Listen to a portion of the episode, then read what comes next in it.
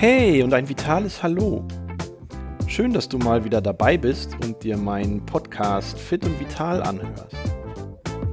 Heute habe ich für dich mal das Thema Olympische Sommerspiele im Gepäck. Ein Thema, was mich natürlich als ehemaligen Profisportler und als Sportfan alle vier Jahre absolut begeistert. Und dabei wird in diesem Jahr doch irgendwie alles total anders.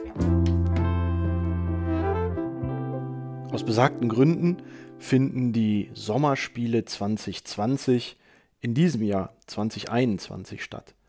Und genauso wie bei der Fußball-Europameisterschaft klingt das für mich auch bei den Olympischen Sommerspielen irgendwie strange. Sommerspiele 2020 im Juli, August 2021 irgendwie passt das für mich nicht so ganz zusammen. Und ich weiß auch noch nicht so richtig, wie enthusiastisch ich in diesem Jahr vor dem Fernseher sitzen werde. Bei der Fußball-Europameisterschaft habe ich das für mich persönlich schon echt gemerkt. Also, ich habe kaum ein Spiel gesehen, noch nicht mal alle Spiele der deutschen Nationalmannschaft. Und gefesselt hat mich diese gesamte Veranstaltung nicht wirklich. Jetzt bin ich natürlich sehr gespannt, wenn Ende der Woche die Olympischen Sommerspiele anfangen, wie es mich da im Sessel und vor dem Fernseher band. Naja, mal abwarten. Denn eigentlich sind die Olympischen Spiele, egal ob Sommerspiele oder Winterspiele, ja für jeden Sportler eine großartige Geschichte. Man arbeitet vier Jahre auf dieses Highlight der Sportskarriere hin, um dann im richtigen Moment topfit zu sein und seine beste Leistung abrufen zu können.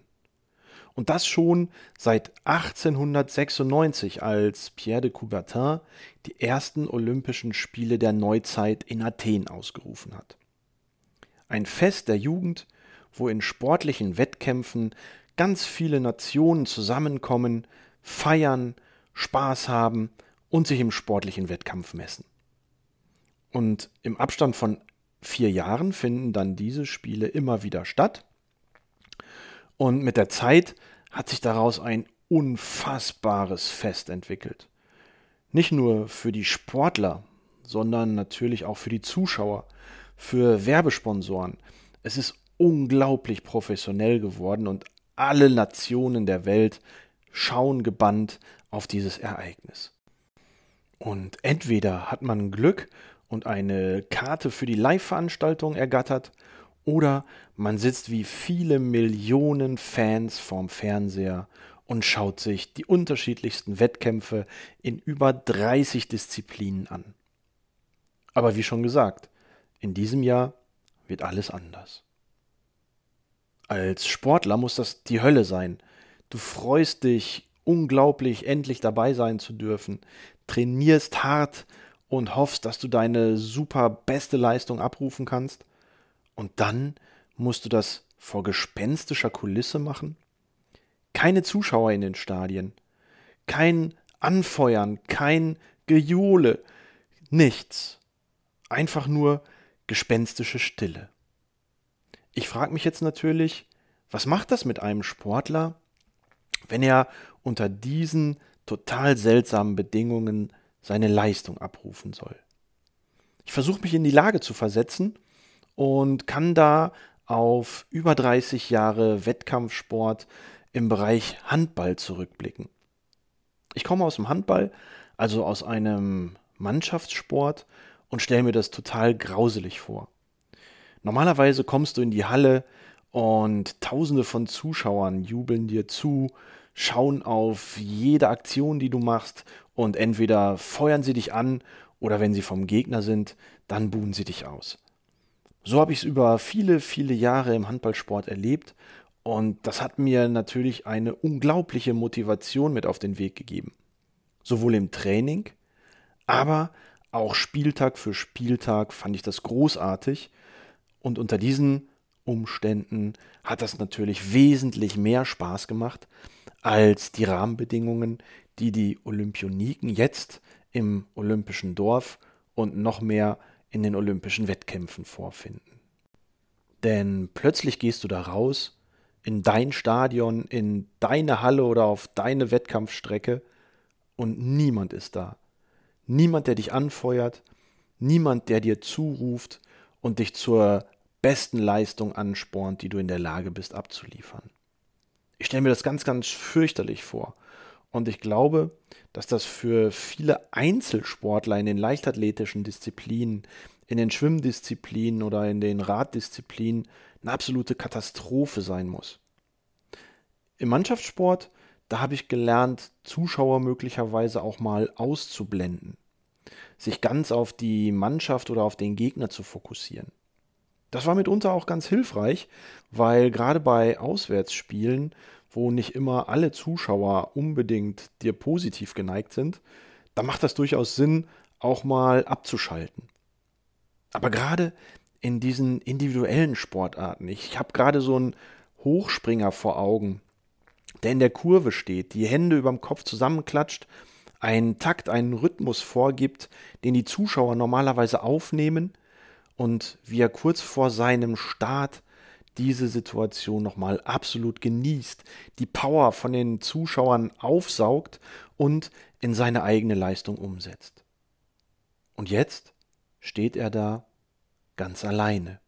Vielleicht ist noch sein Trainer irgendwo und irgendwelche Funktionäre und Kampfrichter, die ihn beobachten, aber das war's dann auch. Wie schlimm muss das sein, wenn du auf dem Höhepunkt deiner Karriere alleine bist? wie dramatisch muss sich das anfühlen, wenn du gewinnst, wenn du vielleicht auch nur deine Bestleistung abrufst oder wenn du als letzter ins Ziel kommst und niemand ist da. Niemand, der dir zujubelt, niemand, der dich in den Arm nimmt, kein Mensch, der dich vielleicht tröstet, wenn etwas nicht so gelaufen ist. Ganz furchtbar muss das sein und ich mag mir das gar nicht vorstellen. Und trotzdem finden in diesem Jahr Olympische Spiele statt. Die Jugend der Welt kommt zum großen Sportfest zusammen und es fühlt sich doch bestimmt total gespenstisch an. Im olympischen Dorf musst du abgeschottet in einer Blase leben, immer in der Gefahr, vielleicht auch mit Corona infiziert zu werden. Du weißt nicht, wo du stehst, du hast vielleicht weniger Wettkämpfe gemacht und all das ist irgendwie surreal. Und wahrscheinlich hast du dich vorher noch impfen lassen als Sportler und auch da weißt du gar nicht genau, was macht das jetzt mit meiner Leistungsfähigkeit? Wie fühlt sich das dann im Wettkampf an? Bin ich vielleicht an irgendeiner Stelle noch eingeschränkt? Oder bin ich doch topfit? All diese Fragen geistern jetzt aktuell durch die Köpfe, durch die Gedanken der Olympioniken. Und ich würde echt nicht wirklich tauschen wollen in dem Moment. Denn ich kenne das Ganze noch aus einer Zeit, wo wirklich die Leute zugejubelt haben, wo unglaubliche Stimmung rund um die Wettkämpfe war, wo das Ganze einen riesigen familiären sportlichen Volksfestcharakter hatte. Und auf all das müssen die Sportler jetzt verzichten. Tja, ich bin gespannt, wie sich dieser Verzicht auf die Leistung auswirkt, auf die Motivation der Sportler auf die Psyche. Und natürlich bin ich auch sehr gespannt darauf, wie ich das Ganze verfolgen werde.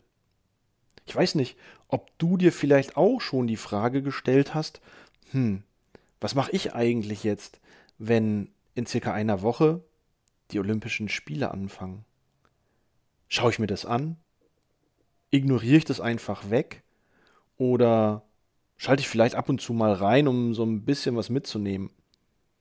Und Darüber hinaus bin ich noch gespannt, ob vielleicht doch irgendwo ein bisschen Stimmung aufkommt und wie sich das Ganze dann auf die Sportler überträgt.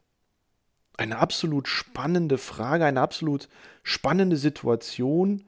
Natürlich in erster Linie für die Sportler, für die Nationen, die vor Ort sind, aber natürlich auch für alle Millionen Zuschauer und Fans des Sports, die sich dieses Ereignis natürlich gerne am Fernseher anschauen wollten. Wir werden sehen, wie sich das entwickelt. Und ich bin da wirklich sehr, sehr, sehr gespannt drauf. Auf mich selber und auf das, was im Umfeld passiert. Dir als Fan wünsche ich jetzt trotz allem schöne Olympische Spiele, dass du sie am Bildschirm genießen kannst, vielleicht bei deinen Favoriten mitfiebern kannst und einfach trotz allem eine schöne und tolle Zeit haben wirst. Dein Christian Kuhnert.